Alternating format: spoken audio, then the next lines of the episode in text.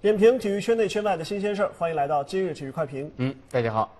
恒大这边刚刚出征亚冠呃世俱杯啊，嗯这边呢新一年的亚冠联赛的抽签呢，今天下午已经揭晓了、啊。对，感觉这恒大还没歇着，又要开始新一年的战斗。谁让啊他战斗力那么强呢？是对吧？呃，那么根据新一届这个亚冠的这个抽签的形式呢，我们嗯看到中超的四支球队，当然有两支是要通过资格赛才能进入小组赛的啊。对另外呢，这个呃，相对来说，江苏舜天和这个广州恒大的这个对手呢，相对已经比较明确了啊。嗯嗯嗯。呃，舜天这边有全北现代，有越南平阳，还有一个资格赛。嗯。呃。产生的选手，而这个选手极有可能是日本的浦和红钻，或者是东京对 FC。 FC 对，那么在恒大这边呢，有悉尼 FC 啊，这也是个老对手了。嗯嗯。另外呢，有日本的浦和红钻或者大阪钢巴。另外呢，还有一个资格赛选手，而这个很有可能是浦项制铁。对那么看起来恒大将会陷入一个中日韩澳四个球队的一个小组，但是以是恒大的实力来看呢，似乎问题还不是最大啊。嗯，对，恒大对于这样一个小组的分组，他们的脑子里面其实是十分清楚的。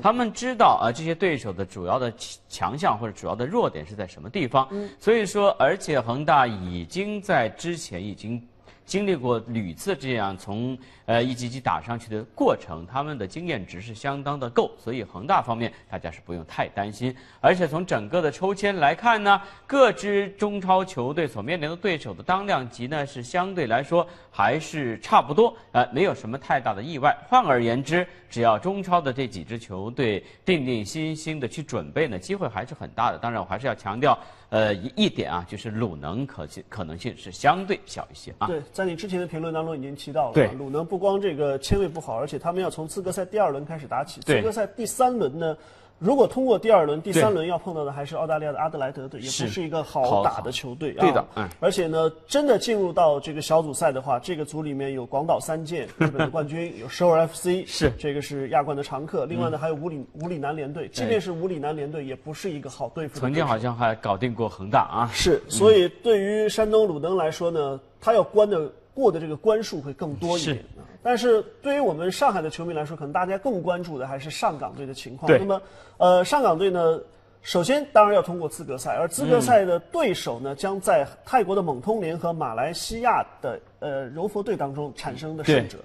呃，现在看起来蒙通联的可能性更大一点。是，那么上港队将要在二月九号，也就是大年初二这一天，主场来迎战，呃，可能当中的这个蒙通联队。对的，呃，虽然是主场作战，但要我说呢，其实这比赛不好打。蒙通联在泰国也属于是巨无霸的球队，是啊他的队当中呢，呃，包括他的泰国国脚以及他的这个，嗯呃，队内的一些外援的水平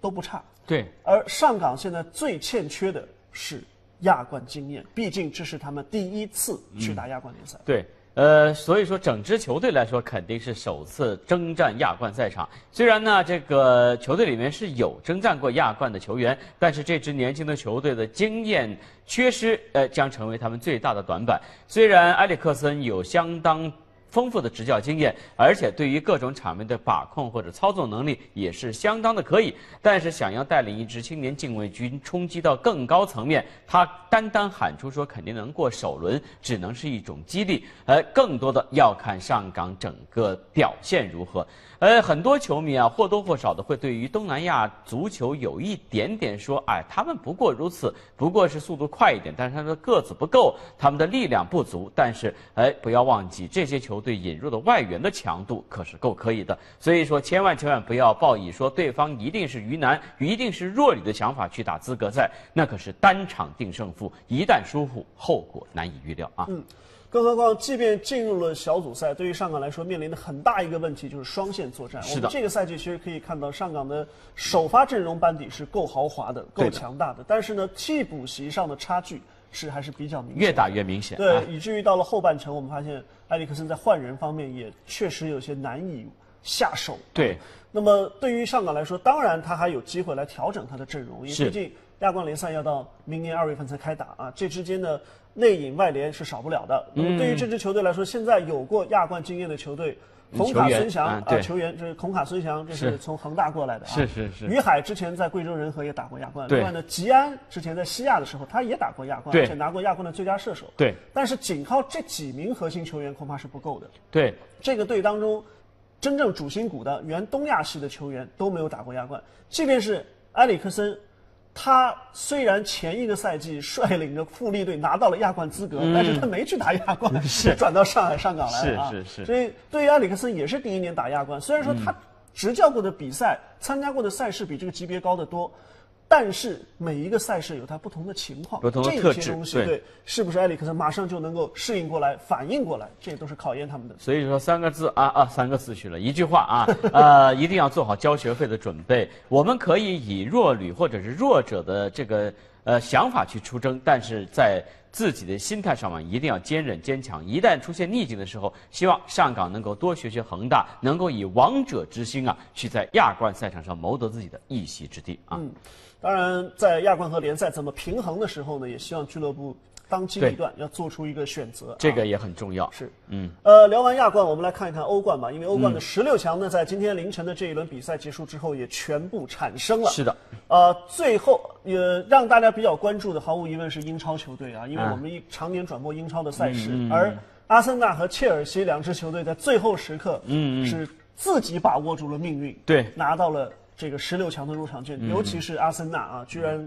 在极不可能的情况下，客场三比零完胜奥林匹亚克斯，啊对活生生把对手给踢到了这个踢到了欧欧联联杯去了啊对，自己倒是拿到了一个小组第二，嗯，连续十六个赛季进入欧冠十六强，阿森纳是创造了一个记录，嗯，同时对于这个教授温格来说，也算是保住了他在这个帅位上的一个啊对呃对得对以延续的这样一个状是况啊，呃，无论是阿森纳还是切尔西啊，在这个小组抽签刚刚开始的时候，大家都觉得他们一定没有什么太大的问题，但是没有想到结果却大相径庭啊！反倒是不被看好的曼城倒是锁定了小组第一。所以说呢，对于目前这整个的英超，我的判断是，虽然英超有三支球队晋级的十六强和西甲是一样，但是这三支球队在小组赛的表现相比的话，哎，还是差了一个档次。我们用了一个“外强中干”这个词来说呢，可能对于很多英超的球迷是有点刺激，但是目前来说，英超一直说自己还是第一联赛，但是这个第一的含金量已经是越来越差啊。西甲的三支球队是都是以小组第一出现的，对而英超呢，两个小组第一，曼城在小同组当中其实遭遇尤文图斯的双杀，嗯，而切尔西呢是最后一轮靠客呃主场二比零赢了波尔图，嗯，才拿到小组第一。至于阿森纳，我们也说了，刚才真的是涉险过关奇迹般的涉涉险险过过关，关但已嗯经是小组第二。其对实同样三支球队实力对比是比较明显的，对啊。当然，英超好歹比起其他的联赛来说，因为其他联赛呢，可能这 个豪强比较少啊，嗯一般一支球队像大巴黎或者像拜仁，就一支球队可以打天下的这种对感觉。那么可能他们进入到最后十六强的球队数量上没有那么多，但嗯是要论质量，其实我看哪个都不见得比英超这些球队来的差。对的啊啊，那么对于阿森纳来说呢，虽然创造了一个连续十六年进军这个欧冠十六强的记录，嗯嗯。但是呢，很多人还是对阿森纳会表示不屑，啊，因 为最近这几年，嗯，虽然次次进十六强，但每次一到淘汰赛就一轮游，直接就啊对啊回家啊。所以我印象很深的就是零六年的时候，这个阿森纳距离大耳朵杯最近的时候，而且是先领先一球，结果被对手二比一逆转。那个时候温格的背景确实是令像我这样的阿森纳的球迷十分的伤心。但是没有想到这么多年过去了啊，好像是越来越差。近五年，阿森纳已经出现了这个进十六强就是一轮游的状态。呃，这支球队遇到真正的豪门所爆发出来的战斗力或者是是意志力还是有所欠缺的。呃，这次抽签可以看得出来，如果十六强抽签的话，一旦阿森纳遭遇到这个巴萨或者皇马，估计是没戏。至至于另外三个可能的潜在对手，阿森纳同样是很难对付。所以个人觉得阿森纳这个一轮游的概率也是非常大。但是怎么说呢？这次小组赛已经是捡回来的胜利，也许接下来能有两场比赛继续看也不错啊。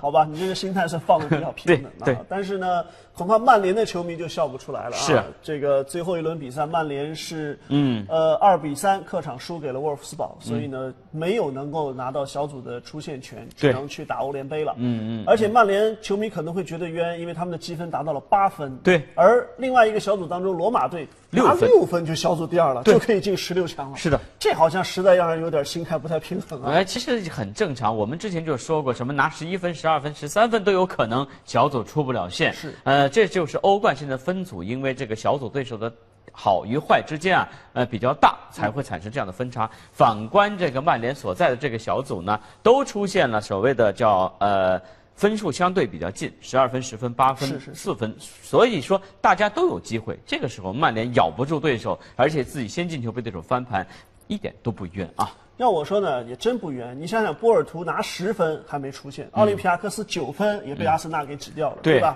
那个曼联八分，没什么好冤的。更何况呢，打打欧联杯。也不错嘛，对不对？对啊、说不定拿欧联杯冠军呢。当年切尔西 欧冠拿了冠军，第二年不就欧联杯拿冠军？小心塞维利亚！小心塞维利亚。对